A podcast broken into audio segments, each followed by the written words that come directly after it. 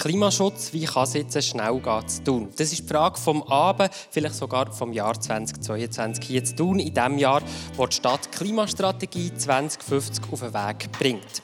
Heute Abend auf dem Podium als Experte der Klimatologe Heinz Wanner, 76, äh, Lea Schütz vom Klimastreik 19, die grüne Gemeinderätin von Stadt Thun, Andrea Dömeron, 48, die beiden Stadträte, Marc van Weyck von FDP 63 und der Valentin Porter von SVP 27. Das ist das Generationenforum von und das Generationentandem. Technik Luc Marolf und Samuel Müller, am Mikrofon Tabea Kauer und Elias Rüegsegger.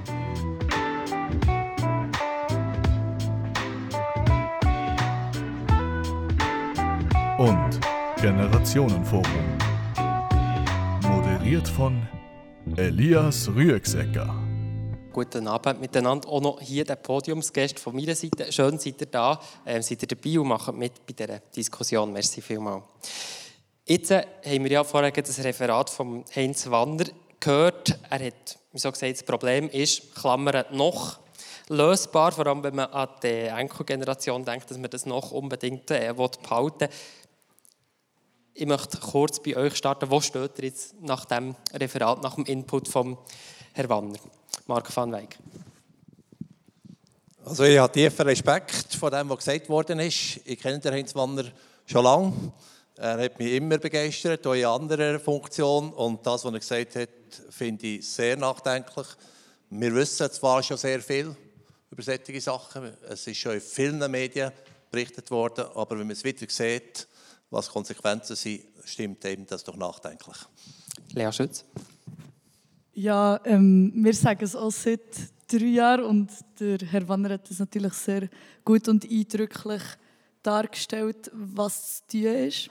Und wir sollten, wie er gesagt hat, an. Valentin Border. Ja, es war sehr interessant. Merci vielmals für die Inputs. Es ist, äh, man hat es teilweise zwar im Unterricht schon ein bisschen gehört, aber natürlich wahrscheinlich nicht von so einem Experten, wie wir jetzt heute hier da haben. Also es war wirklich sehr interessant, auch wie es der Marc van Weyck schon gesagt hat, es tut einem auch nachdenklich stimmen und ich glaube, das war schon das Ziel von dem. Ja, von meiner Seite merci vielmals für die interessanten Ausführungen und guten Abend miteinander. Mir hat es auch sehr betroffen gemacht. Wir kennen alle die Fakten und mir ist eins auch mehr verdeutlicht worden, eigentlich müsste ja heißen Menschenschutz und nicht Klimaschutz. Weil wir Menschen sind ja betroffen von den Auswirkungen. Und ich glaube, das ist das, die grosse Herausforderung, dass ein grosser Teil der Bevölkerung das noch nicht realisiert, dass es um, um, um die eigenen Interessen geht, können weiterzuleben oder auch die nächste Generation. Bis im Jahr 2050 werden die direkten Treibhausgasemissionen der Stadt Thun auf netto null reduziert. Das ist das erklärte Ziel der Stadt Thun. Wie steht ihr denn zu diesem Ziel? 2050, Lea Schütz dabei. Ja, also ich war zuerst mal in diesem Saal, glaube vor eigentlich genau drei Jahren. Und da durfte ich ganz viele Stimmen von vielen Jugendlichen vertreten und den Klimanotstand und nicht nur bis 2030 fordern. Und wenn ich jetzt so ein bisschen die Klimastrategie durchgehe und ganz viel möglicherweise und Effizienzmaßnahmen und man sollte und man würde gerne, dann habe ich schon auch ein Fragen oder frage mich, warum dass man vielleicht auch ein so eine, ähm, so eine Entweder-oder-Frage stellt. Es ist entweder 2030 oder es ist entweder 2050 und es gibt nichts dazwischen. Und man traut sich vielleicht nicht wirklich. Und ich, ich fände es schön, wenn es nicht eine Imagefrage wäre, sondern ein Herstehen und eine Vorreiterrolle übernehmen. Mhm. Ich möchte es hier in den Stadtrat, bei unseren beiden Stadtratsvertretern äh, einspielen. 2050 ist das erklärte Ziel. Jetzt haben wir auch die Ausführungen von Herrn Wanner gesagt. Jetzt muss man wie alle Hebel in Bewegung setzen. Ist 2050 äh, nicht zu wenig ambitioniert, Marc van Weyck? Also ich würde es äh, mit dem Wort von einer deutschen Politikerin sagen, das schaffen wir, das müssen wir schaffen. Das ist wichtig. Äh, über das Vorgehen und wie wir das angehen, werden wir nachher noch diskutieren, denke über die einzelnen Schritte. Aber das ist ganz klar 2050, das müssen wir schaffen. Mhm. Valentin Border, aber früher ist unrealistisch. Ja, meines Erachtens ist es einfach auch wichtig, dass man den Leuten nicht falsche Sachen versprechen. Und ich glaube, mit dem, was jetzt vorgelegt wurde, ist es durchaus möglich. Wir haben ja da auch eigentlich eine relativ intensive Zusammenarbeit den, in den letzten paar Monaten mit den Geschäften, die wir hatten. Im Januar mit der Klimastrategie und dann mit dem Förderfonds, der ja auch im Stadtrat ist. Auf das können wir dann auch noch sprechen. Und äh, ich glaube einfach, Du hast es vorhin angesprochen, und nicht noch mehr. Und ich glaube, unsere Aufgabe als Stadtrat ist halt einfach auch, die drei Punkte von Nachhaltigkeit irgendwo zusammenzuführen, dass man sagt, es geht zwar um Ökologie, aber es geht um die Ökonomie und es geht um das Soziale. Und ich glaube, das ist auch ein bisschen unsere Aufgabe im Stadtrat. Netto 0 2050, aber man hört auch zum Teil, jetzt geht von Seiten Klimastreich, wir hätten es eigentlich gerne wie früher. Äh, wie, wie, hoch ist die Priorität jetzt Netto 0 2050 für einen Gemeinderat? Also der Gemeinderat der will CO2 netto 0 2050. Das ist nicht ein Ja, aber könnte sowieso, sondern das ist ein klares Bekenntnis. 2030, wieso nicht? Wir haben einen Grundlagenbericht, der uns aufzeigt, wieso dass wir dort das als unrealistisch betrachten. Und da möchte ich einfach auch noch auf die verschiedenen respektive Handlungsebenen ansprechen. Als Stadt Thun sind wir darauf angewiesen, was der Bund vorgibt. Ihr wisst, das CO2-Gesetz ist abgelehnt worden. Wir sind darauf angewiesen, was der Kanton vorgibt. Das Energiegesetz ist jetzt gerade äh, verabschiedet worden in der letzten Session, wo grundlegende Vorgaben gibt. Der Stadt selber bleibt relativ wenig Handlungsspielraum. Und ich werde in einem Bild euch versuchen zu vermitteln. Der Gemeinderat will das Ziel erreichen wie eine äh, Hochgebirgstour. Wir sagen, wir wollen dorthin, wir wollen dort rauf. Wir haben ein Zeitfenster, wo wir wissen, in diesem Zeitfenster müssen wir das erreichen. Aber wir haben eine Seilschaft. Wir haben hier Teilnehmende und wir sollten alle befähigen und motivieren. Und in dieser Gesellschaft gibt es heute noch Leute, die gar nicht rauf. Also dort sehe ich die grosse Herausforderung. Wir müssen die Bevölkerung mitnehmen, weil wir als Stadt tun, rein Stadtverwaltung, wir schaffen das Ziel früher. Wir werden im Gemeinderat prüfen, ob wir 2030 oder 2035 herbringen.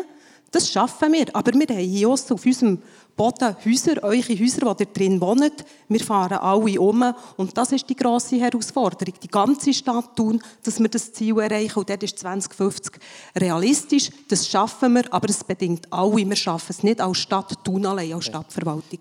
Ich möchte kurz, nachdem wir jetzt wie alle Worte haben gehört, äh, zum Herrn Wanner zurück und gleich einfach die Frage in die Wissenschaft, die Frage an Herrn Wanner. 2050, wenn wie dann, jetzt fantasieren wir mal, wirklich global netto null erreicht ist haben wir dann das Schlimmste abgewendet oder muss man einfach sagen, nein, das ist einfach zu spät? Ja, hört man mich? Ihr müsst vielleicht mal in diesem Zusammenhang auch die Leute noch kontaktieren, die ganz stark an der Front sich mit Modell befassen. Da hat er in Thun ja einen berühmten Modellierer, das ist der Reto Knutti, der bei uns in Bern noch studiert hat, der sich mit diesem Modell befasst. Und es ist klar, er wird auch sagen, und wie ich auch, 2050 ist ein unbedingt notwendiges Ziel, nicht null. Besser wäre 2030. Aber wir wissen ja, wir haben in der Uni Bern, hat der Hans Oeschger und der Ueli Siegenthaler 1978 ein Modell gerechnet, für das CO2, für Treibhausgas und zu, wie viel Zunahme wir haben bis ins Jahr 2000. Die haben ganz klare Voraussage gemacht und wir haben nachher praktisch jedes Jahr über das Modell und über die Resultate referiert und gewarnt und es ist relativ wenig passiert. Ich bin der Meinung, es ist jetzt seither ist einiges passiert. Man hat, hat Schritte gemacht, aber man tut sich in der Demokratie schwer. Man macht immer kleine Schritte und dann tut man wieder das CO2-Gesetz ablehnen und so weiter. Also die Schritte sind eigentlich, die Schritte sind an sich zu klein. Und wir haben beispielsweise in der Schweiz haben wir einfach ein riesiges Problem. Das ist der private Autoverkehr. Ich war beeindruckt gesehen, nur als letztes, als ich in Amerika war und gesehen, dass man im Silicon Valley ein Projekt macht, wo man sagt, Los Angeles ohne Privatverkehr. Nur noch elektrische Leitungen im Boden und kleine Kabinen, wo man über das Telefon kommen kann, wo man mit kleinstem Gewicht in der Stadt herumfährt. Auf dem Land braucht man das Auto, mhm. aber in der Stadt nicht. Die Stadt allein kann den Planeten nicht retten. Andrea Dömeron hat von dieser Gesellschaft geredet, die es alle braucht. Ähm, ich habe den Vorgespräch aber auch von eurer Seite so ein bisschen gehört, ja, eben, die Stadt allein kann es nicht ähm, machen, es braucht mehr. Ähm, Lea Schütz vom Klimastreik, was sagst du da dazu? Ja, die Stadt allein kann nicht ähm, Millionen von Emissionen bewegen, aber die Stadt Thun kann eine wichtige Rolle übernehmen als Vorzeigemodell. Und ich finde, wenn man die Klimacharta hat unterzeichnet und Ja hat gesagt zu Netto No bis 2030 und Ja hat gesagt zum Klimanotstand und einen Notstand hat ausgerufen, dann hat man sich auch als Ziel gesetzt, eine Vorreiterrolle zu übernehmen und als Stadt herzustehen und zu sagen, wir, wir machen es besser als vielleicht andere Städte und andere Städte können sich ein Beispiel nehmen an uns. Und da kann man vielleicht auch noch mehr machen, als man vielleicht jetzt fangen hat vorgehabt. Eine Vorreiterrolle, Andrea Dömero? Absolut, ich denke, das, was äh, angesprochen wird, ist ja Massnahmen. Man will jetzt unbedingt Massnahmen sehen. Und wir haben jetzt den Grundlagenbericht, den ich erwähnt habe. Jetzt gehen wir in die Klimastrategie arbeiten, für die Grundlagen zu haben. Welche Massnahmen haben die grösste Wirkung und was kosten sie? Weil es macht ja Sinn, dass dort das Verhältnis ist. Aber gleichwohl haben wir ja nicht daneben nichts gemacht. Wir haben zum Beispiel im 2021 umgeschaltet auf 100% Biogas. Unsere CO2-Bilanz, die städtische CO2-Bilanz, ist halbiert. Das ist das ist eine der Massnahmen, die wir gemacht haben.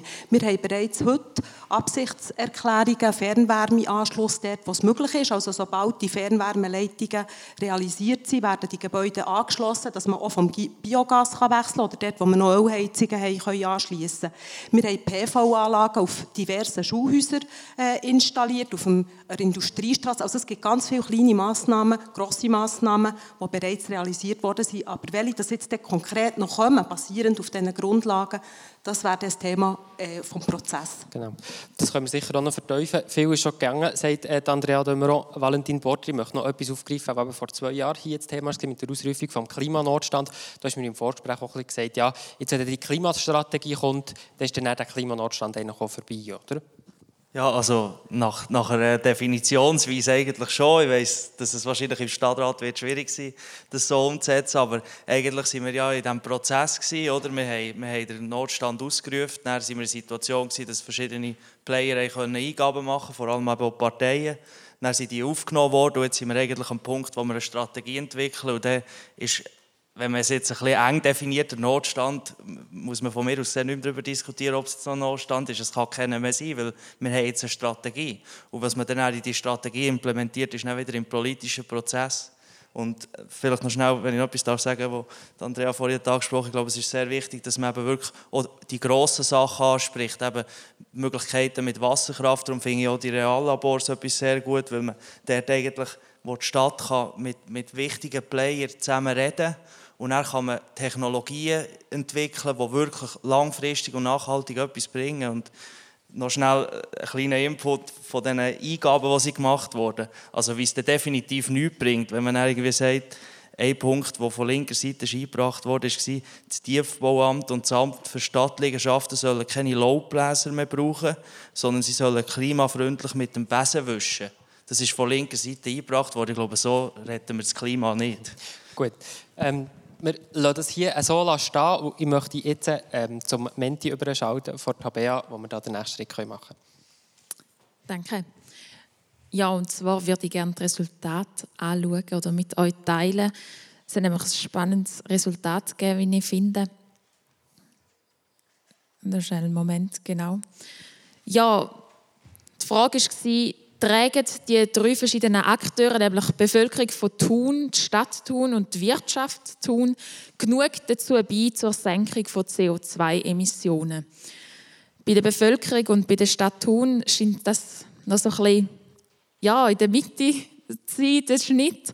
Aber was mich doch sehr überrascht hat, was ich gerne jetzt noch ein bisschen aufgreifen ist, wie die Wirtschaft von Thun bewertet worden ist. Ihr seht das so ein bisschen mit dem Schatten hinten dran. Also die Punktevergabe streut da sehr stark zwischen, dass sich die Wirtschaft von Thun sehr vorbildlich verhalten bis zu Nein, überhaupt nicht. Ja, Marc von Wick, wenn ich die als FDP-Vertretung darf so ein als Wirtschaftsvertretung auch schnell nehmen, ähm, ist dort Gewerbe zu tun, ziehen die nicht am gleichen Seil, wie Andrea Dümeron erzählt hat oder überrascht dich das, ja, überrascht dich das Resultat, dass da irgendwie die Wirtschaft, dass da ganz verschiedene Ansichten darüber herrschen, wie die sich bezüglich CO2-Emissionen verhalten?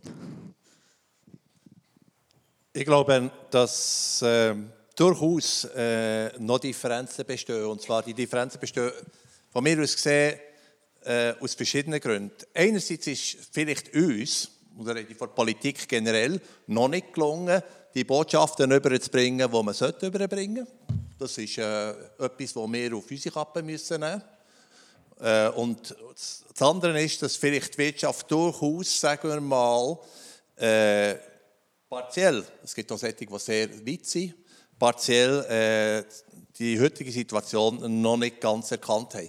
Ich glaube daran und ich glaube dezidiert sogar daran, dass vor allem die Wirtschaft und die Innovation in der Wirtschaft äh, Zukunft positiv wird können gestalten Ich rede zum Beispiel von, von Autos, die eben keine, äh, also die elektrisch betrieben werden oder mit Wasserstoff betrieben werden. Ich rede von, von anderen Entwicklungen, wo vor allem die Innovationskraft der Wirtschaft muss da sein. Und ich glaube, es muss uns in der Politik gelingen, die Wirtschaft an Bord zu holen. Es ist unsere Aufgabe, denke ich, dort einen Schritt zu machen.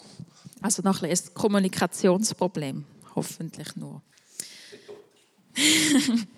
ja, wir wechseln jetzt Perspektive und zwar nicht zu, was jetzt schon gemacht wird, sondern wer sollte denn eigentlich was tun oder sich Verantwortung fühlen. Ja, Sie dürfen gerne auf Menti die nächste Frage beantworten. Wer hat denn Ihrer Meinung nach die größte Verantwortung, Klimastrategie zu tun, umzusetzen?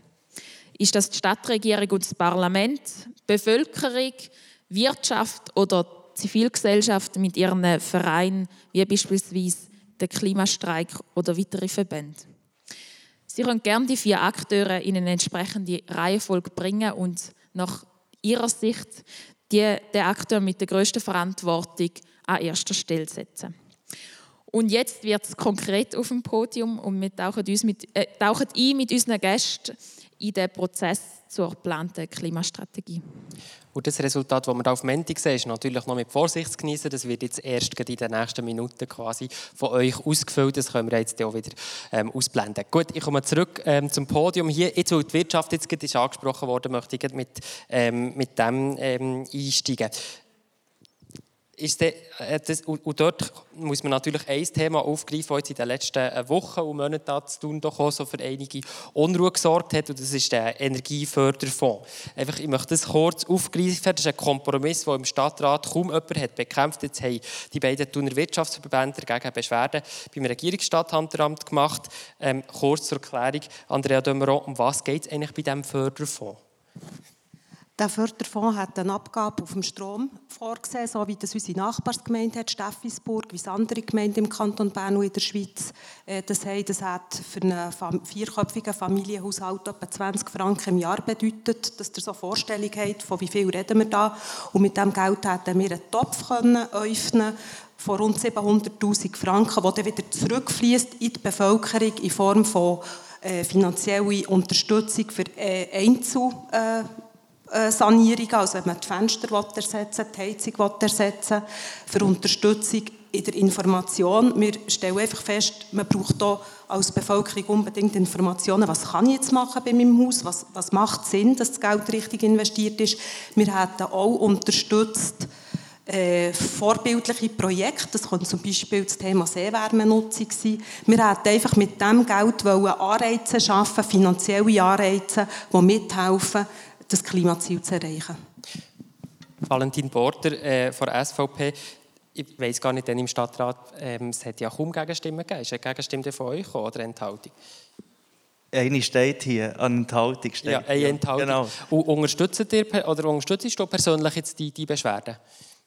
Also Beschwerde ist, das ist eine juristische Angelegenheit. Ich habe, ich habe aus äh, bestimmten Gründen, ich als Privatperson, nicht als Präsident oder so, weil die Mehrheit der Fraktion hat sich ja können zustimmen auch weil, weil, weil wir zusammen haben mehrere Änderungsvorschläge eingebracht und die dann teilweise auch sind angenommen wurden und darum hat sich eine Mehrheit auch durchringen dem zuzustimmen.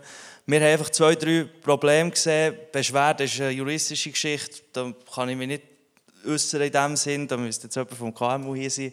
Aber äh, es hat natürlich Gründe gegeben, wieso dass ich auch das Referendum in dem Sinn unterstützt habe am Anfang. Und das, das ist ein Grund gewesen, eben, wo nimmt man das Geld? Und das hat mich persönlich gestört, dass es beim Strom ist. Man sagt, man will überall dekarbonisieren, man will von Ölheizungen zu Wärmepumpen, man will von Benzinautos zu Elektroautos und dann geht man Abgaben zusätzlich auf dem Strom. Das war ein Punkt. Mhm. Also ist ja spannend, oder? Jetzt hat quasi die Stadt Thun hat dort mit dem Parlament äh, etwas vorgeschlagen und jetzt stellt sich die lokale Wirtschaft quer, Mark van Weyck. Ähm, das ist, glaube ich, nicht generell so, dass die ganze Wirtschaft dagegen ist. Äh, die Wirtschaft steht, steht eigentlich für, für diesen Fonds, aber durch das als versteckte Steuer an sich äh, titulieren. Und äh, ich denke, wie gesagt, die, die juristischen äh, Details wollte ich hier und kann ich hier auch nicht äh, entsprechend behandeln. Aber ich denke, dass, dass zwei, drei Punkte im gesamten Paket der Wirtschaft eigentlich nicht. Aber die Wirtschaft an sich für Anreizsysteme durchaus haben ist. Und das zählt, und ich möchte wieder zurückgehen auf das, was ich vorhin gesagt habe, das ist eben etwas, wo, wo wir wahrscheinlich in der Politik noch zu wenig überbringen, dass die Wirtschaft dort am gleichen Strick mhm. Wir haben vorher auch ein das Thema von Kommunikation gehabt. Andrea Dömero, ich möchte das Thema noch zurückspielen zu dir. Ähm, was antwortest du da?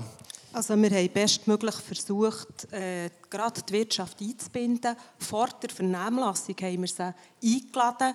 Die Wirtschaftsverbände, Wirtschaftsvertreter haben ihnen unsere Pläne vorgestellt. Wie gesagt, angelehnt an Steffisburg. Steffisburg war das kein Thema. Gewesen. Das hat sich bewährt, der Förderfonds.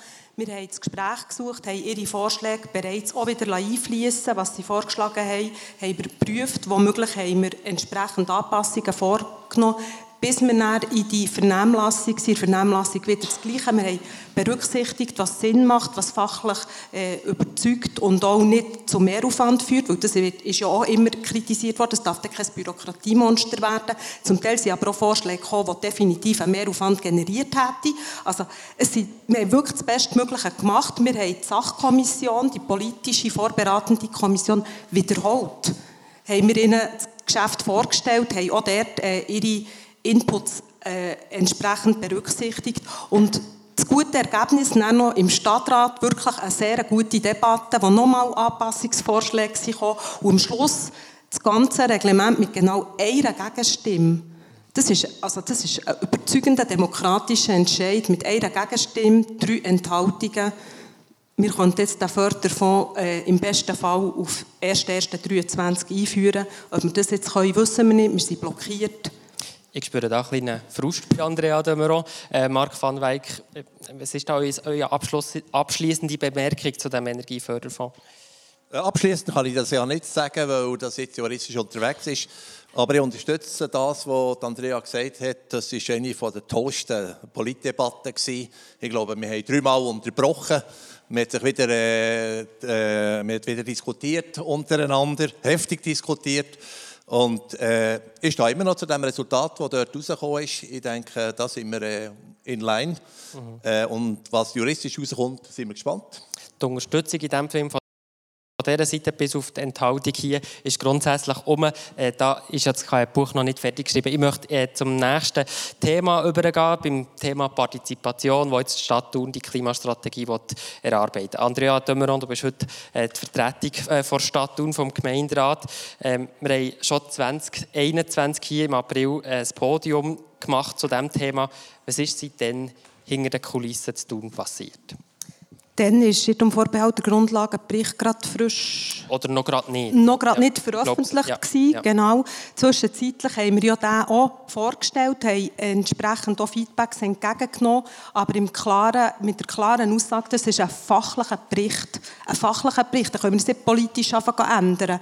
Aber wir haben die Feedbacks entgegengenommen, auch bereits partizipativ, und haben gesagt, das soll jetzt in die Strategiearbeit einfließen. Also man hat den Grundlagenbericht äh, fertig gemacht und hat das Projekt aufgelesen von dieser Klimastrategie. Eine Strategie ist ein Papier.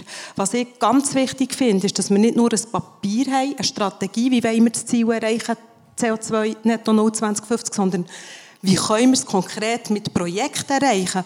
Und wir haben ein Projekt erarbeitet, beim Bund eingegeben, Und das Projekt beinhaltet nebst der Strategie drei smarte Umsetzungsprojekte. Das Reallabor ist schon genannt worden.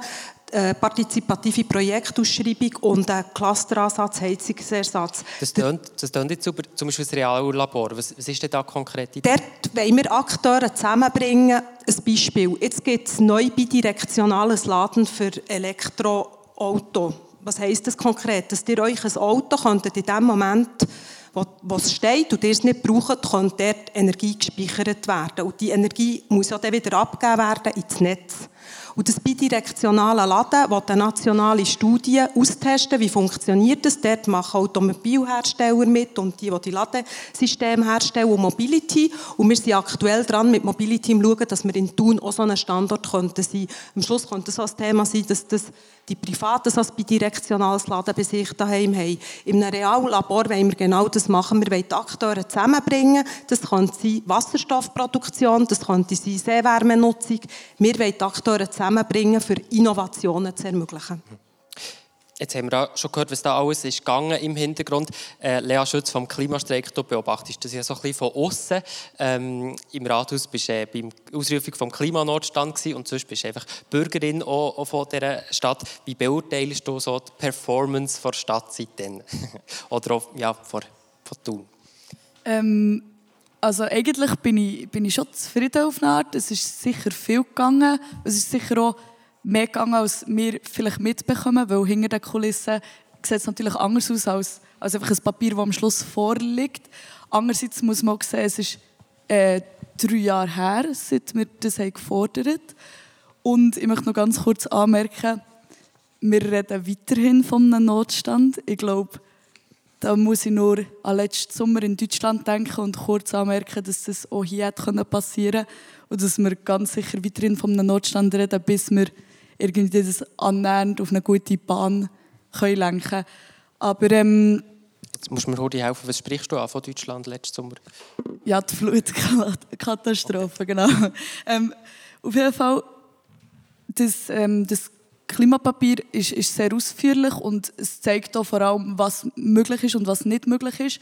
Ich finde einfach, man hat vielleicht zu fest probiert, auf die Effizienz zu gehen, auf, auf die Wirtschaft, was irgendwie den kann retten oder die Technologie, was kann retten. Aber wenn man mit Technologie etwas probiert zu retten, wo man noch gar nicht, also Technologie, die man noch gar nicht hat, etwas probiert zu retten, was man jetzt machen sollte, das ist wie wenn ich in die Ikea gehe und nur die Hälfte von meinem neuen Bett mitnehme.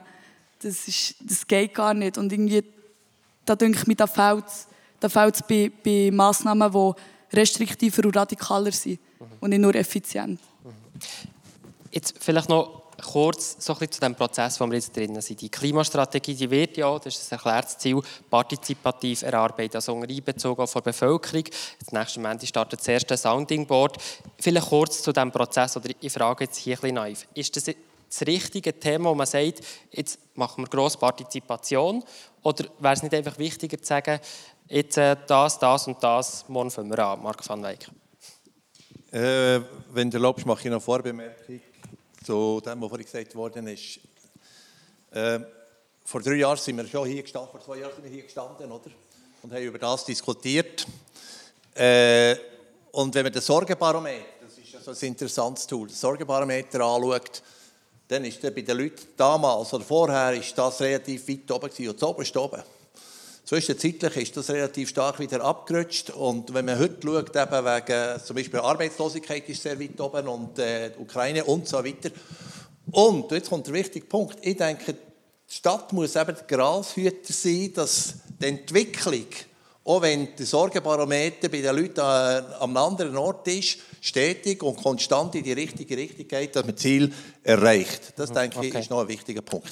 Valentin Border, ich möchte auch von dir hören, ist das Thema und äh, ja, die Thematik die richtige für einen grossen partizipativen Prozess auszurollen? Also ich wollte jetzt den Teufel nicht an die Wand malen, wir wissen ja noch nicht genau, wie das wird ablaufen. Am Montag ist es ja. Das ist ja der erste Punkt, wo, wo es eigentlich in dem Sinne ein startet. Ich habe das Papier auch äh, gelesen und... Äh, wir gehen auch noch darauf ein. ich, ich habe mich ein bisschen gefragt, was mir beispielsweise fehlt, sind irgendwo durch auch gewisse Punkte, wo man über Kosten würde diskutieren würde, das sehe ich hier überhaupt nicht. Weil ich glaube, das ist auch Leute, die, die dorthin kommen, für die ist das auch sehr wichtig. Und was ich persönlich auch nicht so sehe, ist die Thematik von Versorgungssicherheit. Ich möchte noch zwei kurze Repliken machen auf die zwei vorherigen Worte. Die Andrea hat etwas sehr Wichtiges gesagt. Ähm, und zwar das Reallabor. Das tut eigentlich die zwei Fragen, die wir vorhin auf dem äh, Fernsehen gesehen wie ab absurd umstellen. Weil es ist eben, man, man muss die Player nicht gegeneinander aufspielen, sondern es geht ja genau darum, dass beispielsweise eben die Stadt eine Vermittlerrolle wahrnimmt und die Wirtschaft beispielsweise mit Kunden der Wirtschaft zusammenbringt. Und ich glaube, genau das ist eben wichtig, dass man die verschiedenen Player zusammenbringt und er so Lösungen findet. Und ich glaube, das ist sehr wichtig. Und noch vielleicht eine ironische Bemerkung. Ich war heute auf der Webseite vom Klimastreik. Und zuoberst oben ist gestanden, am 9. April für eine radikale Arbeitszeitreduktion.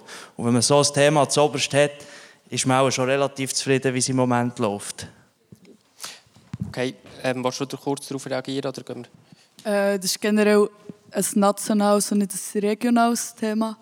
Ähm, ja, ich glaube, abgesehen von dem möchte ich noch kurz auf etwas eingehen. Und zwar, mir ist ein Punkt in gekommen, wo die Stadt Thun ganz klar nicht uns gewünscht, ähm, unsere, das hat erfüllt, was wir gewünscht haben, und zwar bei der Bildung. Ich glaube jetzt auch, wenn man partizipativen Weg wählt, dann, dann muss man sicherstellen, dass auch alle Leute von dem mitbekommen. Und ich bin mir ganz sicher, dass nicht alle Leute von dem mitbekommen haben, dass beim Punkt Bildung zu wenig gemacht worden, weil der Klimanotstand hat ja vor allem gefordert, wir rufen den Notstand aus, wir informieren die Bevölkerung, dass es ein Notstand ist, dass wir etwas machen müssen. Und das hat sicher etwas mit dem Sorgenbarometer zu tun. Es kann ja nicht sein, dass wir in der grössten Krise der Menschheitsgeschichte stecken und das nicht, logisch abgesehen von, von temporären Krisen, aber dass es nicht das oberste auf der Liste ist von Sachen, die, die die Leute bedrücken. Weil wenn ich in meine Zukunft schaue, sieht es nicht gut aus, wenn wir so weitermachen, wie wir jetzt okay. dran sind. Zum Thema vor Partizipation möchte ich noch von Andrea Dömeron hören, was erhofft sich der Gemeinderat vom partizipativen Prozess? Ja, mir ist auch wichtig, vielleicht noch auch zu differenzieren, Partizipation. Es gibt verschiedene Stufen von Partizipation und dass wir dort auch nicht falsche Erwartungshaltungen wecken. Ganz grundsätzlich könnten wir die Strategie einfach im, sage jetzt übertrieben, im verschlossenen Kämmerchen machen und dann, der Gemeinderat hat sowieso Kompetenz, die zu verabschieden und dann ist gut. Und das wollen wir ja genau nicht. Solche kritische Worte wünschte ich mir, dass genau das passiert. Wir haben eingeladen, du hast es gesagt, ähm, Menti findet das erste Sounding Board statt. Das ist nicht nur, äh, dass ich ist eingeladen worden an die äh, Interessensvertretungen, die man kennt, aber auch die breite Öffentlichkeit hat sich anmelden Und dort wollen wir im ersten Sounding Board fragen, stimmen die Handlungsfelder, stimmt die strategische Stoßrichtung. Genau so etwas könnte man anbringen, wenn man sagt, oh, wir wollen noch mehr Informationen. Das ist das eine. Aber jetzt weiss ich nicht, du siehst aus, wie du schon weiterfahren willst. Wichtig ist ja dann, die Frage vom Preisetikett. Ich sehe nie, was es kostet. Valentin, das kannst du noch gar nicht sehen. Weil daneben werden jetzt parallel konkrete Massnahmen erarbeitet. Das sind die, die ihr mal als Partei habt eingegeben die gehören dort dazu. Und der tut dann die Fachleute beurteilen, was jetzt von links ist, ob jetzt das Sinn macht oder nicht. Das wird fachlich beurteilt und nicht nach Links-Rechts-Politik-Schema. Und die Massnahmen kommen dann in Aktionspläne hinein. Und Erst im zweiten Sounding Board diskutieren wir konkret über die Massnahmen diskutieren, respektive hören, was, mein, was meinen jetzt die Teilnehmenden von dem Sounding Board dazu. Und im dritten würde man dann die Strategie als solches gesamthaft beurteilen. Andrea Dömeron, du hast ja gesagt, eben, die Stadt könnte theoretisch so eine Klimastrategie auch ähm, hinter verschlossenen Türen mit dem Gemeinderat und dem Stadtparlament machen. Jetzt hat man sich da für einen partizipativen Weg entschieden. Was will jetzt dort plötzlich auf der Massnahme die vielleicht im zweiten Sounding Board ganz verrückte Ideen kommen, radikale Ideen wie autofreie Stadt Thun, wo wir jetzt ganz am Anfang vom äh, Abend haben gesehen wie, wie, wie würde man denn so solche Ideen aufgreifen? Aber ich denke, wichtig ist, was sie für eine, für eine Wirkung haben. Der Herr Wanner hat es ja gesagt, der Privatverkehr ist wirklich eine der grossen Herausforderungen. Äh, wirklich eine der ganz grossen Herausforderungen. Weil gerade in unserem Gebiet Stadt Thun sind die Emissionen aufgegangen. Der motorisierte Verkehr ist gemäss Grundlagenbericht ein Drittel verantwortlich, territorial, für unsere CO2-Emissionen. 40 Prozent kommen von den Gebäuden. Also ich denke, man muss konkret Massnahmen anschauen und überlegen, bringen die den gewünschten Effekt. Und ihr habt es auch gesagt, Herr Wann, schlussendlich kann sich jeder, jede selber eine Nase nehmen. Weniger ist mehr. Hey, Wanner, ich würde gerne noch ein bisschen von euch hören. Ihr habt jetzt da quasi die lokalpolitische Diskussion so ein bisschen reinhören Wo steht ihr im Moment so? Also erstens finde ich, finde ich sehr positiv, was Thun macht. Oder? Es gibt viele äh, Gemeinden, die nie so weit sind wie Thun. Das ist das Erste. Aber es ist ganz klar nicht genug. Jetzt rede ich als Mitglied vom UNO-Klimarat. Jetzt muss man mal Bilanz ziehen.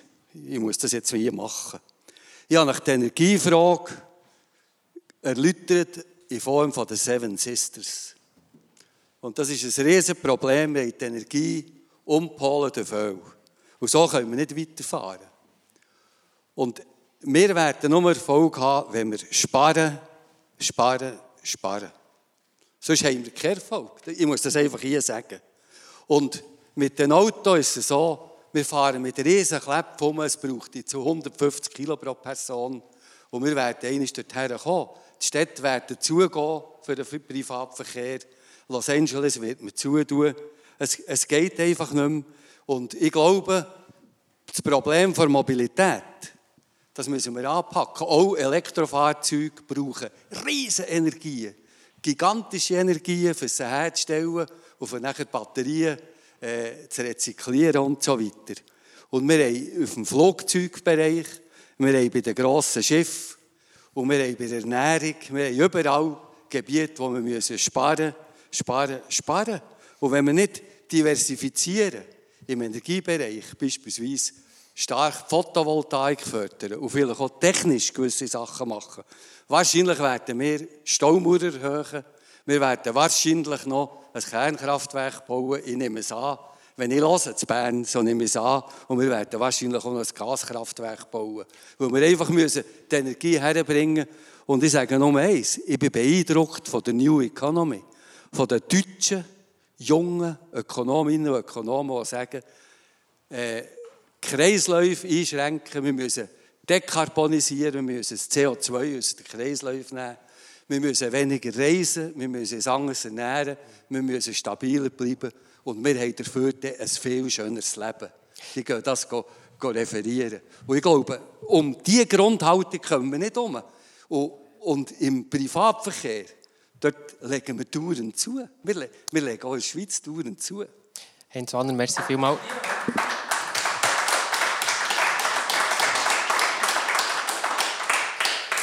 Tabea Kauer, schauen wir doch, was das Publikum noch zu unserer Mentimeter-Frage jetzt abschließend gesagt Genau, wir haben ja nach der Verantwortung gefragt von der Umsetzung von dieser Klimastrategie. Und wie ihr seht, hat das Publikum das Gefühl oder ist der Meinung, dass die Bevölkerung die größte Verantwortung hat, die Klimastrategie umzusetzen. Und vielleicht auch da eine Frage für aufs Podium. Ihr habt über Partizipation gesprochen. Es war aber auch schon davon die von Kommunikation, die vielleicht teilweise auch ungenügend ist. Am Montag steht Sounding Board an. Wenn ich es richtig im Kopf habe, steht für die Zivilbevölkerung sind da etwa 40 Plätze reserviert. Andrea Dümmeron, wie erreichen ihr die ganze Bevölkerung? Also ich weiß nicht, aber 40 Leute in einer ganzen Stadt. Also es ist gesamthaft, es ist nicht prozentual vorgegeben, gesamthaft 100 Leute, dass man so managen kann. 100 Leute könnten wir managen. Es haben sich nicht 100 angemeldet. Wir haben es über alle Kanäle, Print, Social Media, als Stadt kommuniziert. Ich nehme gerne Vorschläge entgegen, wie man dann noch mehr kann, noch besser kann, dass die Leute wirklich auch mitmachen. Aber wir dürfen auf jeden Fall eine breite Teilnehmendenschaft äh, erwarten. Und das freut mich. Aber bis jetzt sind noch keine anderen Vorschläge liegen in der Schublade, wie man eine breitere Bevölkerung noch erreichen kann. Oder wissen alle davon, dass TU die Klimastrategie erarbeitet? Die Frage würde ich raus, gegen raus gerne richten, weil wie gesagt, wir haben das Bestmögliche gemacht. Ich denke, genau so etwas ist ja natürlich auch das Podium auch da und äh, die, die Sounding Boards. Äh, Tabea, gehen wir zur nächsten Frage. Gerne. Ja, so eine Strategie braucht Ziel und im Entwurf von der Klimastrategie sind Grundsätze zu verschiedenen Themenfeldern äh, formuliert. Und wir haben jetzt da exemplarisch auf Mentimeter 4 rausgepickt. Ich würde euch die sonst gerne mal vorlesen. Und zwar ist ein Grundsatz, vielleicht kann man auch noch schnell einblenden, äh, langfristig soll die gesamte Wärme erneuerbar erzeugt werden. Lokale Potenziale im Vordergrund. Abwärme, KVA und Nutzung Umweltwärme mit Wärmepumpen. Dann haben wir einen zweiten Grundsatz ausgewählt. Die Grundversorgung erfolgt zu 100 Prozent mit erneuerbarem Strom. Der motorisierte Individualverkehr wird reduziert und umweltfreundlich abgewickelt. Das ist ein dritter Grundsatz. Und dann noch ein vierter aus dem Entwurf. Der Abfall, insbesondere der Anteil fossiler Rohstoffe, Kunststoff, Kunststoff und Plastik, soll durch Abfallvermeidung, Verwertung deutlich reduziert werden. Ja, was ist Ihre Meinung dazu? Sind die Grundsätze realistisch? nicht relevant oder doch relevant, aber zu ambitioniert? Geben Sie doch Ihre äh, Meinung auf Mentimeter ab. Oh. Was ist der Unterschied zwischen Punkt 1 und Punkt 2? Das habe ich begriffen. Ist das Gleiche, oder? Ich glaube, ja. Ja, also so viel ich weiß, das muss ich da. Ich muss die Frage schnell kurz weitergeben. noch mal kurz einblenden, dass wir alle heute... Also es sind einfach äh, verschiedene Sätze, die wir jetzt hier haben, wie vielleicht noch ohne das Resultat. Ähm, genau, also der, der, zweite Satz ist einer aus der Strategie. Äh, die Grundversorgung erfolgt zu 100% mit erneuerbarem Strom. Das ist aus dem Bereich ähm, Energie und der erste Bereich ist aus dem Bereich Wärme. Genau. Ja. Gut, dann würden wir, währenddem dass die Fragen so ein bisschen einkalkuliert werden können, äh, die wir jetzt herausgepickt haben, dass sie äh, Grundsätze aus dem, dem Entwurf der Klimastrategie, die jetzt eben dem Saurniport partizipativ diskutiert werden. Äh, ihr habt äh, die Unterlagen auch schon bekommen. Jetzt, äh, Valentin Border, vielleicht könnt ihr uns auch schon so ein bisschen erzählen, äh, wie, wie, seht ihr, wie siehst du so die Sachen, die dort drinnen stehen? Geht es in eine richtige Richtung? Ähm, was wird auch so ein bisschen die Input dort sein? Ja, viele Sachen, jetzt sieht man auch diese Frage, also es ist es hat zwar einen gewissen Detaillierungsgrad, aber es ist gleich relativ offen noch formuliert. Ich weiß jetzt nicht, wenn ich beispielsweise auf die erste Frage eingehe mit der Wärmepumpe, ich glaube, der sieht man mega schön, dass eben alle Player müssen mithelfen müssen. Es muss eine Sensibilisierung stattfinden bei, der, bei den Bürgerinnen und Bürgern. Vielleicht muss eben Politik, wie man es im Förderfonds auch macht, ähm, gewisse Subventionen geben für, für, für Wärmepumpen, dass die Leute eben umsteigen. Und genau gleich muss eben die Wirtschaft auch mithelfen, dass wenn gebaut wird, dass man auch die Technologie auch anwendet. Oder? Und, und ich glaube, das ist eigentlich eine sehr gute Frage, wo man sieht, dass wirklich nicht, man kann nicht sagen, ja, der Player ist jetzt schuld, dass es nicht funktioniert, sondern es braucht eben wirklich alle Player an diesem Tisch. Hm. Ich möchte gerne noch ein weitere Meinungen sammeln, so zu den ersten Überlegungen, die Sie gemacht wurden. Lea, schon vom Klimastreik gehört, du hast gestern Abend auch noch in der Vorbereitung äh, auf das erste Sounding Board auch noch die mit anderen Klimastreikerinnen und Streikern austauscht. Was ist so eure Positionierung oder was werdet ihr da einbringen in diesem Prozess? Ja, an sich hat es sicher gute Ansätze und viele gute Ansätze. Eben, ich glaube, ich habe es schon mal erwähnt, es, ist, es, es bezieht sich viel zu fest auf Technologie und viel zu fest auf Effizienz. Das würde mir persönlich fast komplett rausstreichen. Ähm, und uns da eher anstatt Effizienzmaßnahmen, die ich da lese, beziehen auf, auf Reduktion, auf vielleicht Verbot, auf es geht um Netto Null, auf keinen Ausstoß und nicht um weniger. Okay. Und jedes Cent und Grad, das wir irgendwie sparen können und jedes Jahr früher, wo wir irgendwie Netto Null erreichen können, wird uns sehr, sehr viel Schaden ersparen. Also nicht Energieeffizienz, neue Technologien, sondern sparen, sparen, sparen. Wir haben es vom Herrn Wanner gehört, Mark van Weyck. Ähm, das sind daher bei den neuen Technologien, oder? Also ich tue das äh, durchaus auch stützen, sparen, sparen, sparen. Aber das kann nicht verordnet werden. Da muss man die Leute, uns alle, muss man überzeugen, sparen. Sparen ist bei jedem Einzelnen vor allem auch angesagt. Ob er ein grosses Auto kauft, ein kleines Auto, überhaupt kein Auto. Sparen ist schon eine Frage, eine Frage was, ob das überhaupt... Ich meine, machen wir ein anderes Beispiel. Wenn man, wenn man heute ein, ein Elektroauto hat, ein Elektro-Velo hat, äh, wenn man ein, ein, ein GA kauft und so weiter, wenn man sagen wir mal, äh, Bio-Kost äh, einkauft, hat das seinen Preis. Und jetzt kommen wir zu den drei Punkten, die er gesagt hat. Oder? Es muss ökologisch, ökonomisch und sozial verträglich sein. Und die, das Spannungsfeld, das Spannungsfeld ist, eine, ist, ist eine Herausforderung an sich, die wir müssen angehen müssen. Aber ich bin absolut dafür, ich denke, wir müssen unsere Ansprüche müssen wir reduzieren. Aber das ist die Frage, wie tun wir die Leute nachher überzeugen. Und ich denke, es geht nicht nur darum, um Verbot, sondern wir müssen die Leute mit Anreizen quasi dazu bringen, dass sie eben das Sparen, Sparen, Sparen umsetzen. Ja. Ich, möchte gerne, oder Heinz Wanner, ja. ja ich, ich, ich stelle mir häufig die Frage, wir haben Elektroauto, wir haben ein Elektrovelo, wir haben immer neue Geräte im Haushalt und so weiter. Generell beobachte ich, dass eigentlich die Wirtschaft und die Haushalte relativ viel sich Überlegungen machen und Schritte vorwärts machen. Aber wir brauchen sehr viel Energie im privaten Bereich, eben für die Mobilität. Und ich sehe ganz wenig Photovoltaik bei uns. Ich bin, ich bin kürzlich in, in Ost, im Nordosten von Deutschland. Die Windkraftwerke, die Photovoltaik, die Wasserkraftwerke, das strotzt nur so von Energiegewinn für die Elektrizität. Und bei uns, ich sehe, ich sehe fast sehr wenig Dächer. Wenn man zurückkommt vom Nordosten von Deutschland, sieht man sehr wenig Anlagen hier. Andrea Dömerow ist jetzt da erste ähm, Reaktion auf äh, das Dokument hier gehört, ähm, aber vielleicht auch das, was Herr Wanner jetzt noch gesagt hat. An anderen Orten ist man schon, ähm, schon ein bisschen weiter, äh, was jetzt gerade, äh, Solar zum Beispiel angeht. Ja, absolut. Eben, Solar, da kann ich gerne noch etwas dazu sagen. Da sehen wir ja vor, dass die lokale Produktion soll gefördert werden. Das ist genau in diesen Grundsätzen enthalten zu der Energie. Da pflicht ich bei. Was Windenergie anbelangt, haben wir, der, haben wir bereits hier auch Prüfungen vorgenommen, wo in unserer Region Windpark entstehen könnten. Das sind alles die Arbeiten, die halt hinter den Türen laufen, oder, wo man nicht sieht. Das, das ist ein Punkt. Dann würde ich auch noch etwas dazu sagen zum Grundsatz vermeiden, das sei zu wenig drin. Da bin ich nicht ganz der gleichen Meinung. Gerade bei der Mobilität, die ich erwähnt habe, als wirklich einer der Mithauptverursacher der Emissionen ist der erste Grundsatz Verkehr vermeiden. Vermeiden. Punkt. Vermeiden. Gar nicht umfahren.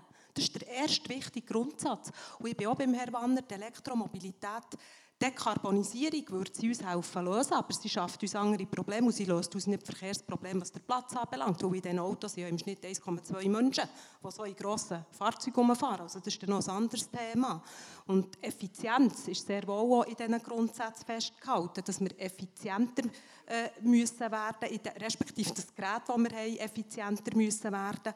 Weil auch in der Wärme, da kannst du daheim selber noch den Radiator abstellen, aber Heizung müsstest du vielleicht ersetzen, weil auf unserem Stadtgebiet heizen die meisten noch mit Öl und Gas. Das ist einfach ein Fakt. Fast 50 Prozent heizen mit Öl und etwa 36 Prozent mit Gas. Die müssen wir umstellen. Und das geht halt nicht von heute auf morgen. Das musst du planen. Und wenn du dann willst, hast du noch Lieferengpässe. Und darum geht es halt vielleicht nicht so schnell, wie es unbedingt muss gehen Aber wir, wir müssen jetzt einfach vorwärts machen. Und die Grundsätze ist mir ganz wichtig, dass wir die im Moment diskutieren können. Sehr spannend. Wir sind schon mit in diesen Debatten oder auch von den Massnahmen am Schluss. Ähm, ich möchte mal äh, die Stimmungslage im Publikum spüren. Ja.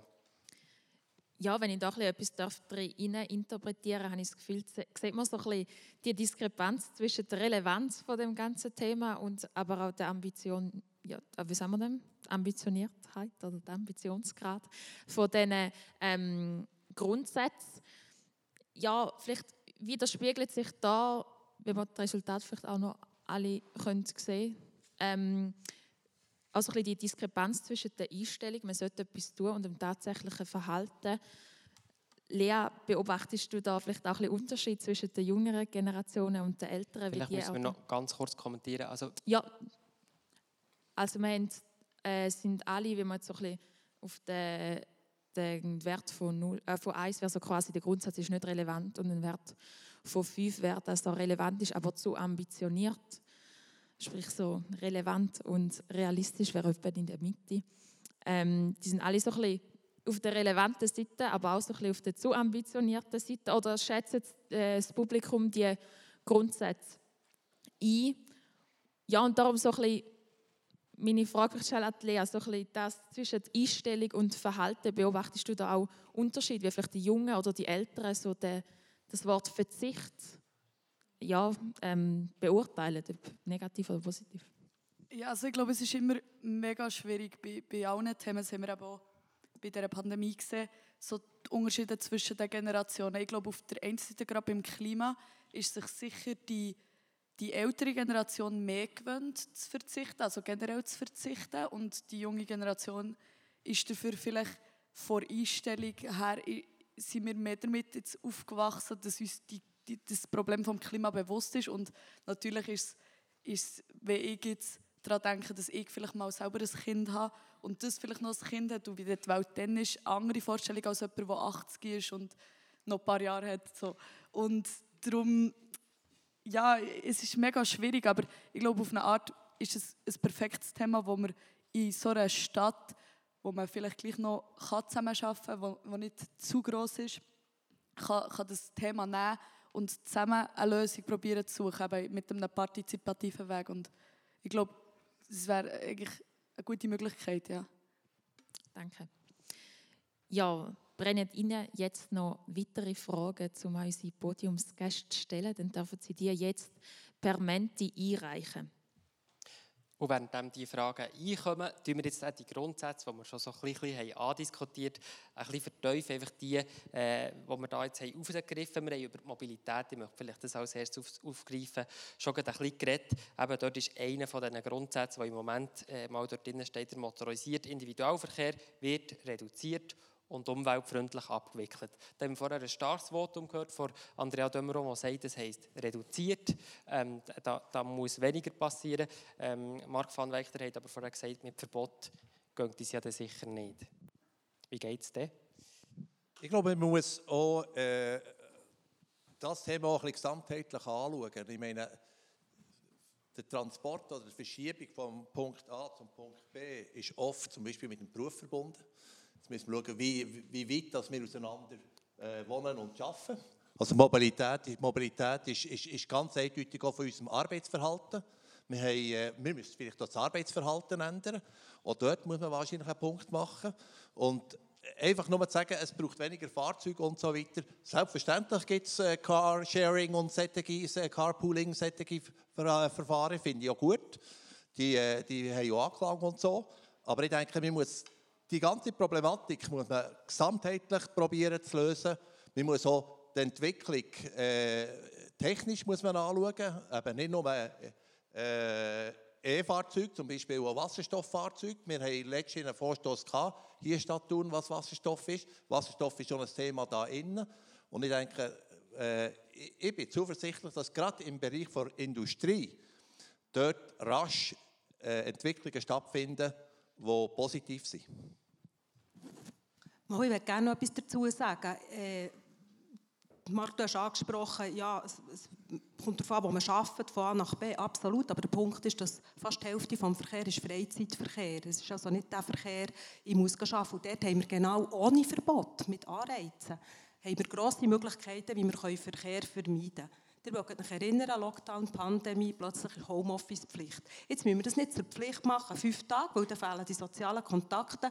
Aber wir machen für die Stadtverwaltung ein Mobilitätsmanagement, wo mobiles Arbeiten gefördert wird. Das heisst, dass du zum Beispiel die Hälfte von deiner Arbeitszeit daheim kannst sein. Das sparst du weg. Du musst nicht mehr von daheim zum Beruf. So kannst du als ein Beispiel auch helfen, einen Beitrag zu leisten, dass weniger Verkehr passiert. Das muss nicht nur durch, also ich habe nicht von Verbot geredet, sondern gezielt clever schauen, wie kannst du Verkehr vermeiden Indem dass das, was du willst, attraktiver gestaltest. Das ist die Idee.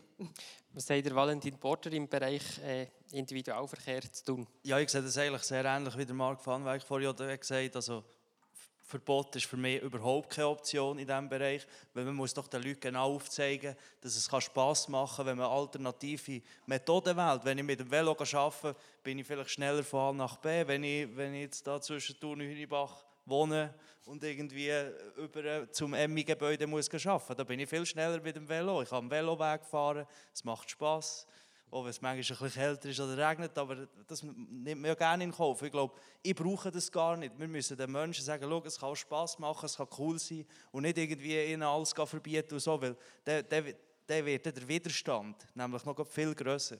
Es muss Spass machen und irgendwie auch cool sein, Lea Schütz. Ja, das, da, da bin ich einverstanden. Ich glaube zum Beispiel, wir haben als, als Forderung natürlich, dass man irgendwie Velostraßen ausbaut. Und da, da sehe ich schon zu, wenig Veränderung eigentlich.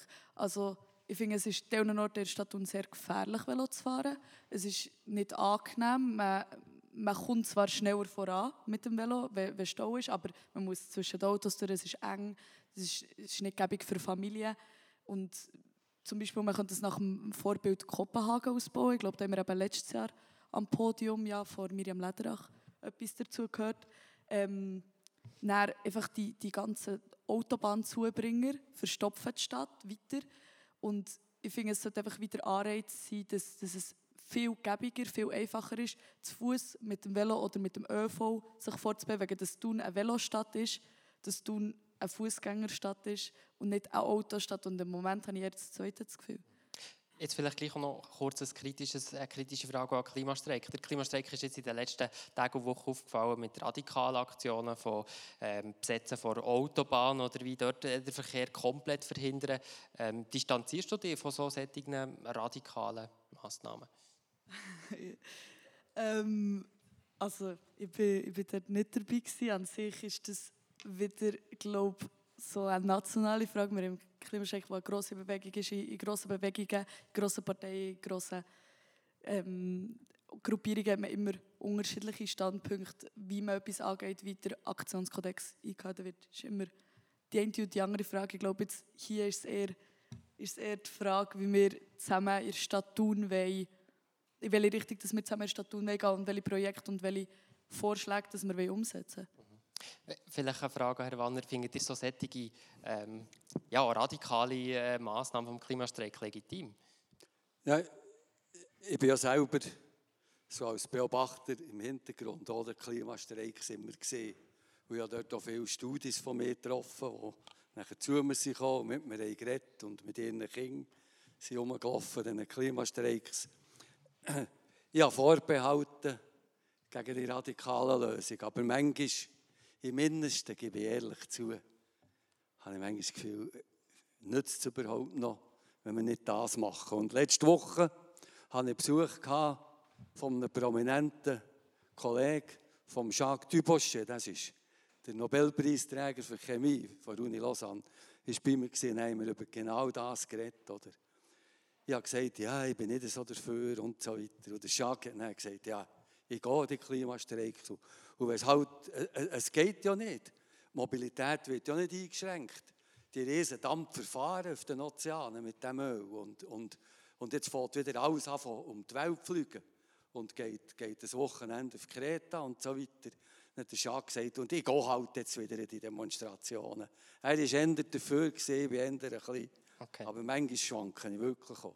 Okay, äh, spannend, ein kleiner Exkurs. Ähm, ein anderes Thema ist die Wärme. Und, und auch hier ist es so, dass im, im Privaten natürlich sehr viel ähm, machbar ist oder wäre. Dort ist ein Grundsatz, langfristig soll die gesamte Wärme erneuerbar erzeugt werden. Lokale Potenziale im, stehen da im Vordergrund. Zum Beispiel die Abwärme vor KVA, vor lokalen Kirchverbrennungsanlage und auch Nutzung vor Umwelt Umweltwärme mit Wärmepumpen und so weiter. Ähm, Valentin Border, da seid ihr voll an Bord. Ja, und ich glaube, das ist schon, also, und da sieht man jetzt eben auch, mit Verboten erreicht man da überhaupt nichts. Es braucht eben die Technologien. Ich meine, man kann schon sagen, ja, wir müssen sparen, sparen, sparen. Aber wenn ihr allen, die eine Höllheizung haben, sagen, sparen, sparen, sparen, alle, die mit Gas heizen, sagen, sparen, sparen, sparen, dann sind wir am Schluss auch nicht besser dran. Sondern es braucht eben genau die Technologien mit Erdsonden, die man kann mit Wärmepumpe, je nachdem, wo man kann. Und ich glaube, das zeigt eben genau, dass man mit Innovation und die Technologie wirklich etwas bringt. Und ich glaube, da ist die Wirtschaft auch wirklich dran. Also das sieht man auch. Also, wenn wir bauen, neu bauen oder so, das, das ist, da macht kein Mensch mehr Heizung. Aber du bist selber im Architekturbüro äh, tätig, muss man noch dazu sagen, wenn du sagst, ähm, äh, von, von, mir, wenn du von mir redest. Ähm, aber vielleicht gleich noch eine Frage, wenn man jetzt an die Privaten denkt. Oder man weiß ja schon lange, dass jetzt zum Beispiel die Erdölheizung im Keller jetzt nicht das Ideale ist. Und natürlich ersetzt man die nicht von heute auf morgen. Oder? Aber nach wie vor, hat Andrea Dömer auch gesagt, gibt es immer noch extrem viel in Thun. Warum sind denn dort die Privaten nicht auch genug bereit, ihren Beitrag zu leisten? Ich glaube, das ist genau die Debatte, die wir eben auch im Förderfonds hatten. Oder? Und da geht es darum, dass man die Leute sensibilisiert, dass man ihnen aufzeigt, ja, äh, es gibt Finanzierungshilfen, es gibt Subventionen, also es gibt wirklich die Möglichkeiten, wo, wo, wo die Stadt und vor allem auch der Kanton ja macht. Und ich glaube, es braucht genau das. Und, und das zeigt eben auch, dass, dass man muss die Privaten einfach sensibilisieren muss. Und wenn sie das nicht wissen, dann klappt es so. Verstehe ich es jetzt richtig, Valentin Border, du bist bereit, als Mitglied der SVP mit der grossen Subventionskelle anzurühren zu tun? Nein, es geht ja nicht um das. Aber man muss, das ist genau so, was ich sage, die Mittel bestehen ja auch. Und die sind ja jetzt politisch unbestritten. Die Mittel, die wir jetzt haben. Auch auf kantonaler Ebene. Also es hat nichts mit Subventionskellen zu tun. Aber man muss eben den Leuten genau sagen, das sind die Möglichkeiten, die wir haben und so und so könnten wir es verbessern. Wie kann man die Bevölkerung mitnehmen? Also die Mittel bestehen nicht, die Mittel die sind ausgeschöpft. Der Kanton hat Förderungen gehabt, Budget ausgeschöpft. Es hat auch gezeigt, sobald man fördert, wollen die Leute Heizung ersetzen. Das ist willkommen, das versteht man. Aber die Mittel sind ausgeschöpft gewesen. Darum wollen wir mit unserem Förderfonds, unserem Thuner Förderfonds entsprechend unterstützen. Und es freut mich zu hören, dass du sagst, man muss informieren, man, man. Das wäre eben genau die Idee von dem Förderfonds, dass man das machen kann, weil das braucht ja auch wieder Ressourcen, ja. dass das passieren kann, oder? Nur wenn ich schnell darf, wir haben, wir haben bei keinem einzigen Punkt, wo es um, sowohl um Photovoltaikanlagen ist gegangen, dort haben wir sogar teilweise gesagt, dass wir mit mehr Geld fördern können. Das habt ihr ja gesehen bei unseren Eingaben, die wir gemacht haben, als auch bei der Wärmepumpe. Wir haben dort keinen einzigen Kritikpunkt gehabt. Ich möchte einen nächsten Punkt gerne aufgreifen, zum Beispiel den vom Abfall. Das ist ein bisschen im Bereich Konsum und Diverses, wo auch ein grosses Thema ist. Der Abfall, insbesondere der Anteil fossiler Rohstoffe, Kunststoff, Plastik, soll durch Abfallvermeidung, Verwertung, Verwertung deutlich reduziert werden, auch mit äh, lokalen Massnahmen ich war jetzt gerade in Ljubljana und dort, äh, die machen das vor, dort wird sehr, sehr ausführlich getrennt, sogar noch Plastik auch noch weit getrennt und separat verwertet. Ähm, Marc van Weyck, äh, hat das Gefühl, dass könnte die Stadt tun, auch, auch mehr machen? Wir können immer mehr machen, das ist klar. Und da, äh, die Stadt, die genannt worden ist, ist natürlich eine vorbildliche Stadt äh, in Europa. Äh, ich denke auch hier, äh, wieder äh, wie vorher, es braucht Überzeugungsarbeit bei jedem Einzelnen von uns, dass er eben entsprechend äh, richtig ist. Äh, das äh, Food Waste ist ein grosses Thema. Wie kauft er ein? Es ist auch eine Frage der grossen Konzerne, wie sie das abpacken. Wenn man sieht, sieht wie im Mikro so, äh, zum Teil äh, Gemüse einzeln eingepackt ist mit Plastik und so weiter. Solche Sachen. Ich glaube, solche Entwicklungen sind, sind ganz wichtig. Und äh, ich denke, äh, die Stadt Thun hat nicht ein allzu schlechtes äh, Abfallkonzept im Moment. Allenfalls kann man dort durchaus noch etwas mehr machen. Man wird auch mehr machen. Aber ich denke, in diesem Bereich, Bereich ist vor allem jeder Einzelne, auch ich, gefordert. Was könnte die Stadt Thun da machen? Was schwebt dir als äh, grüner Gemeinderätin da mal vor, Andrea Dömero? Also ich weiß nicht, ob alle das kennen, wie ich es mache. Ich habe den Sack, den kann ich den, den muss ich kaufen. Dann fülle ich den mit Kunststoff und ich kann nicht alles drin tun. Wir haben ein System zu tun und ich denke, da ist schweizweit viel im Gang, aber es ist nicht dort, was es sein soll. Wir sammeln den Kunststoff nicht so, wie ich mir es wünschte. Andere Städte, da bin ich, ja, habe ich gehört, Ljubljana, äh, wäre ich sehr gespannt zu sehen, wie machen es die, weil ich bin überzeugt, bei uns landet noch viel zu viel in dieser KVA. Konkret sind es 65'000 Tonnen CO2, die unsere KVA rauslässt. Das sind aber 160 Gemeinden angeschlossen, nicht nur die Stadt Thun. Aber das ist ein Hauptemittent. Das heisst, die Hälfte von dem Kehricht, klar, können wir immerhin die Wärme brauchen, aber dies, das ist ein, ein grosser Emittent von CO2-Emissionen und da sind wir sehr gefordert. Der Kunststoff ist eins, aber ich hätte noch beim Food Waste gerne auch noch eine Bemerkung gemacht. Die Zahl mit dem Benzin hat mir sehr eindrücklich gedacht. Wie lange muss man arbeiten, dass man 10 Liter Benzin sich posten beim, beim Essen würden wir ja auch können sparen, CO2 sehr können sparen. Wie kaufen wir ein? Regional, äh, bio, saisonal, das ganz wichtiges Stichwort. Und dann kommt das Thema sozialverträglich. Wir haben vor 100 Jahren die Hälfte des Einkommens für die Lebensmittel gebraucht. Die Hälfte des Einkommens, heute sind es 7 Prozent. Und das zeigt mir halt auf, der Wert der Lebensmittel ist nicht der, der er müsste sein. Darum kaufen viele Leute, schätze einfach ein und schießen es fort, weil es hat nicht mehr den Wert. Ich möchte noch eine Frage Herr Wanner stellen. Mir denkt jetzt auch der ganze Abend und generell bei der Klimadebatte, wir sind ja so in diesem Spannungsfeld von alle Einzelnen müssen etwas machen und gleichzeitig passiert dort irgendwie zu wenig. Und dann gibt es die grossen Verantwortungsträger, wo die Stadt Thun ihre Seilschaft ist, von ganz vielen Verantwortungsträgern. Und irgendwie passiert noch nicht genug. Es gibt so eine gewisse Verantwortungsdiffusion. Das ist so ein bisschen mein Eindruck. Wie, wie, wie findet ihr jetzt, vielleicht aus eurer Sicht, wie könnte man dem begegnen? Also, ich müsste noch das Mikrofon nehmen, Entschuldigung. Also, erstens wollte ich nicht hier aus der Prophet oder Apostel aufspielen, der der Stadt Thun kommt, zeigen, wie sie es so machen. Das ist ganz klar nicht. Und ich bin, ich bin dankbar, wie das die Stadt Thun anpackt und, und der Kampf, den Frau Dömeron führt und so. Das ist, das ist höchst lobenswert, dass das ich hier betonen und dass die Stadt Thun diesen Schritt so macht. Aber ihr werdet, wie ich auch, einfach mit dem Problem konfrontiert sein, dass alle Leute, oder fast alle, sich bewusst sind, wo wir stehen und dass wir ein Problem haben. Und fast alle wissen, wir sollten eigentlich Kreisläufe verändern, wir sollten sparen, wir sollten Mobilität einschränken, wir sollten das Leben ändern.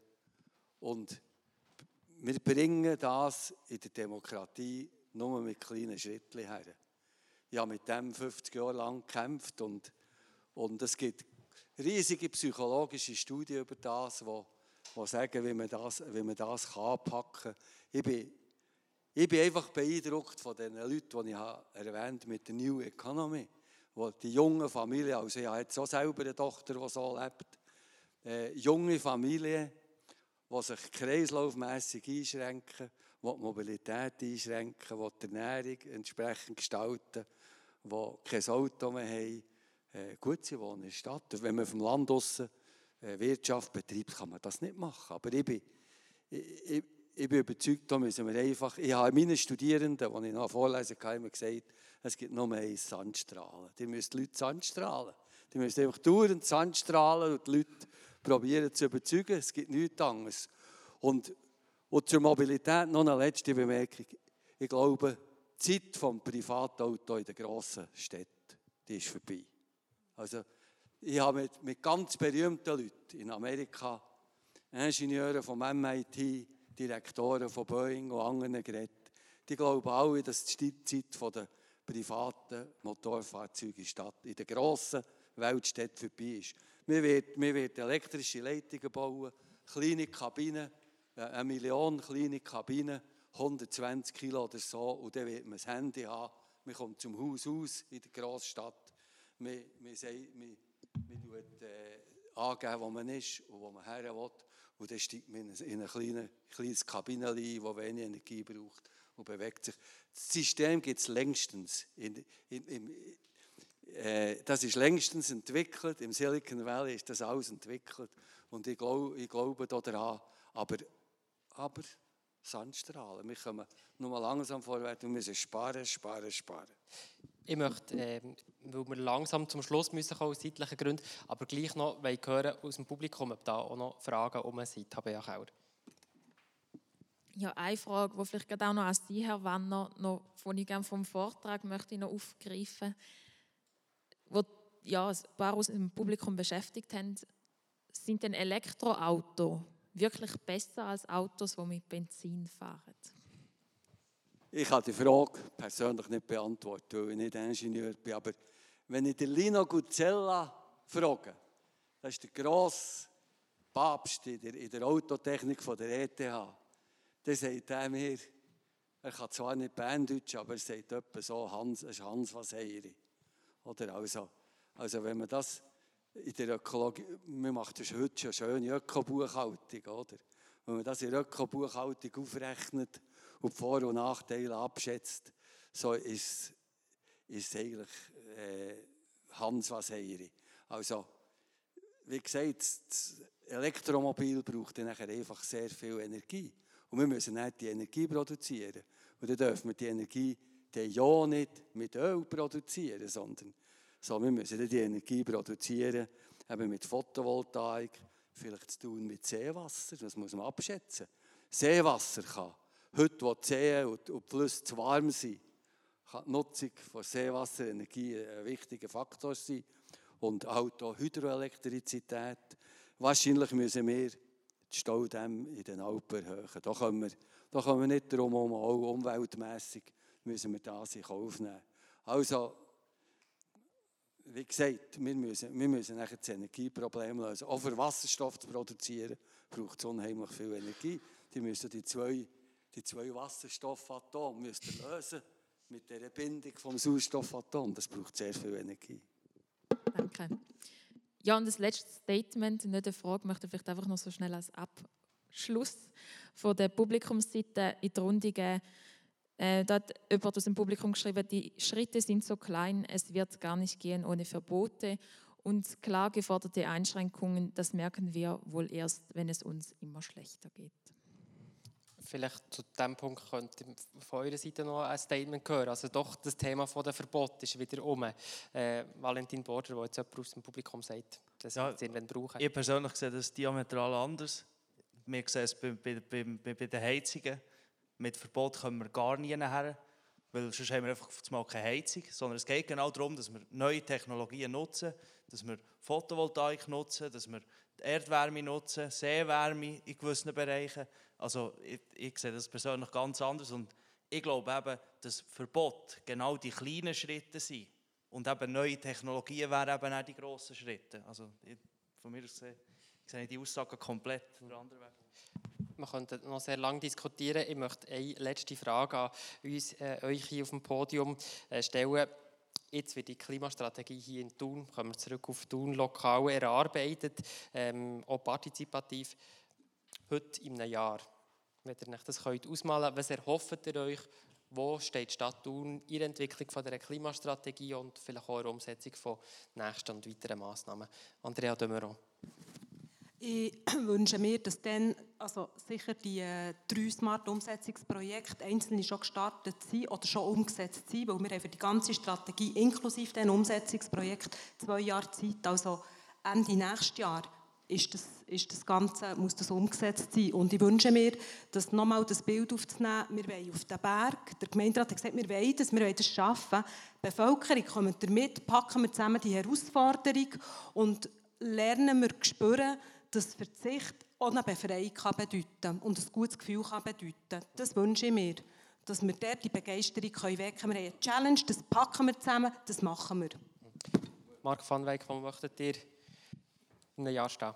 Also ich hoffe, dass alle hier innen und alle draußen äh, massiv gesandstrahlt sind. äh, und äh, ich hoffe doch sehr stark, dass wir dort einen Schritt in diesem Prozess weiterkommen. Ich habe solche ähnliche Prozesse äh, erlebt in anderen Bereichen. Die sind nicht so sehr erfolgreich gewesen. Ich wünsche mir wirklich, dass das zum Erfolg wird. Ich wünsche mir auch viel mehr Photovoltaik. Ich wünsche mir viel mehr Zukunftstechnologie, auch Seethermie und so weiter. Solche Sachen müssen wir angehen. Und äh, ich denke, da bin ich voll bei meinem Kollegen da ich denke, wenn wir das motivierend überbringen ohne Verbot, sind wir einen Schritt weiter. Heinz Wanner, ihr seid selber nicht zu tun extrem verbandelt, äh, darum vielleicht bei euch die Frage ein bisschen abgewandelt. Ähm, ihr seid jetzt, wenn ich es darf äh, sagen, 76, gell? das ist richtig. Ähm, tut ihr in einem Jahr immer noch Sandstrahlen? Ja, also meine Frau sagt mir, ich könnte jetzt ein bisschen zurücktreten von dieser Sache. Äh, ich habe es bis jetzt eingehalten in dem Sinn, dass ich möglichst keine Interview mehr geben und sagen, sie soll Thomas Stocker, meine Nachfolger, oder Reto Knutti und so Leute fragen. Aber äh, ich glaube, ich kann es nicht sein, solange, okay. solange dass ich noch einigermaßen mitmachen kann. Bin ich noch dabei. Valentin Porter, in einem Jahr sicher auch immer noch im Stadtparlament. Ähm, wo möchtest du stehen einem Jahr? Ja, das entscheidet der Wähler im Herbst, das sehen wir. Nein, ich kann mich nur wiederholen. Ich persönlich wünsche mir wirklich so wenig wie möglich Verbot, Innovation, so wie es der Marco auch gesagt hat. Ich spreche jetzt halt das Forum gleich an. Ich hoffe, dass der Prozess effizienter wird sein als beim Verkehrsforum. Lea Schütz, Klimastreik in einem Jahr, wenn du da die Stadt anschaust, wo möchtest du stehen? Ähm, ich hoffe, dass man es herbekommt, dass die Bevölkerung darüber informiert ist, dass es nur noch um eine Schadensminderung geht und nicht irgendwie ähm, um wir sind irgendwie noch Viertel vor zwölf, sondern es ist wirklich eins vor zwölf. Und dass wir schaffen, Hand in Hand Technologie und radikale Massnahmen, die es wirklich braucht, für, für einen guten Weg zu gehen. Heinz Wanner, Lea Schütz, Andrea Dömero, Marc van Weyck, Valentin Border.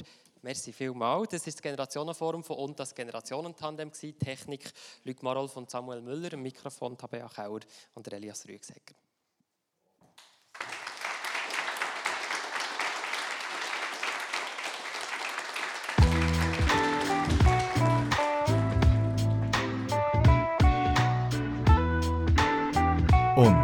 Generationenforum.